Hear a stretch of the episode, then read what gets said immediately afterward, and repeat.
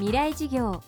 月曜から木曜のこの時間ラジオを教壇にして開かれる未来のための公開事業です。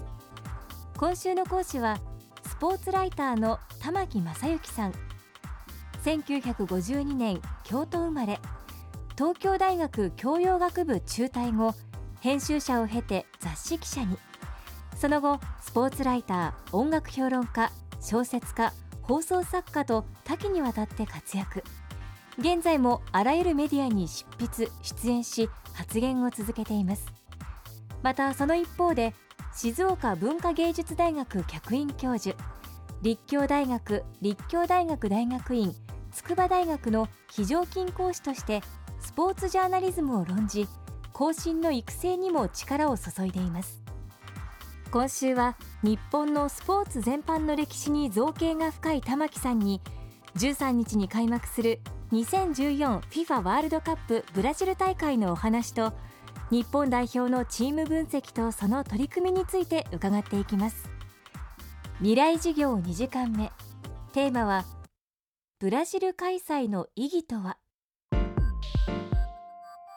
あのサッカーというのはイングランドでルールが整えられた世界的なスポーツであるという言い方ができるんですけどもあの南米にま伝わるんですね。伝わった上にあのイングランドは自分たちが世界の中心だと思ってましたから世界中にいろんなカップを与えるんですね。それはあのアソシエーションカップといってこのカップをあげますからみんなもイギリスのアソシエーションルールに従ってやフットボールをやりなさいと。ただあのイングランドっていうのはかなり自己中心的な国だったんですね。まあちょっと今のアメリカに似ていますけれども。要するにフットボールの上手い選手は全部イングランドのリーグに集まってやれというそういう選手集めのためにもいろんなカップを世界中に渡したんですね。で日本にもねあのイングランドのアソシエーションカップは戦前来ています。それが今の天皇杯につながってるんですね。でまああのそういった中でいろんな選手があの集まっている中でその南米の選手はなかなかいいぞということが言われておまけにあの南米ではそのまあサンバのリズムといえばいいのかそういうラテン系のリズムに乗って個人プレーが中心のフットボールがどんどん成長していったわけですね。で、えー、ただしその今さっき言ったイングランド中心のフットボールにあの反対したのがフランスとかの大陸の連中なんですね。そのフランスが中心になって FIFA というのを作りますね。あのフットボールの主流はヨーロッパであると、うん、だからもあの組織だったフットボールがはこっちの方が強いんだっていうのでこう対抗意識も出てきたという。ですから南米とヨーロッパのは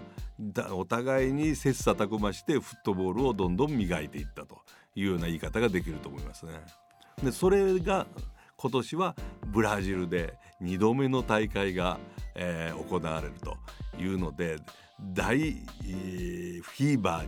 になると思っていたらフットボールにそのワールドカップに反対するデモがあのブラジルでちょっと起こっていると。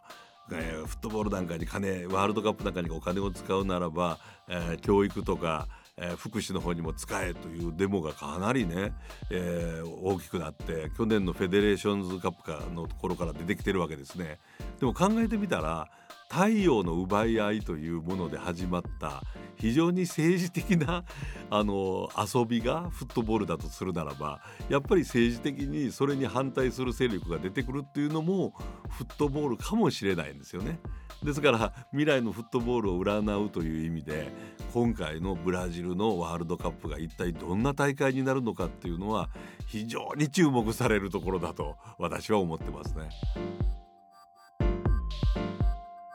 この番組はポッドキャストでも配信中です。バックナンバーもまとめて聞くことができます。アクセスは東京 FM のトップページからどうぞ。未来事業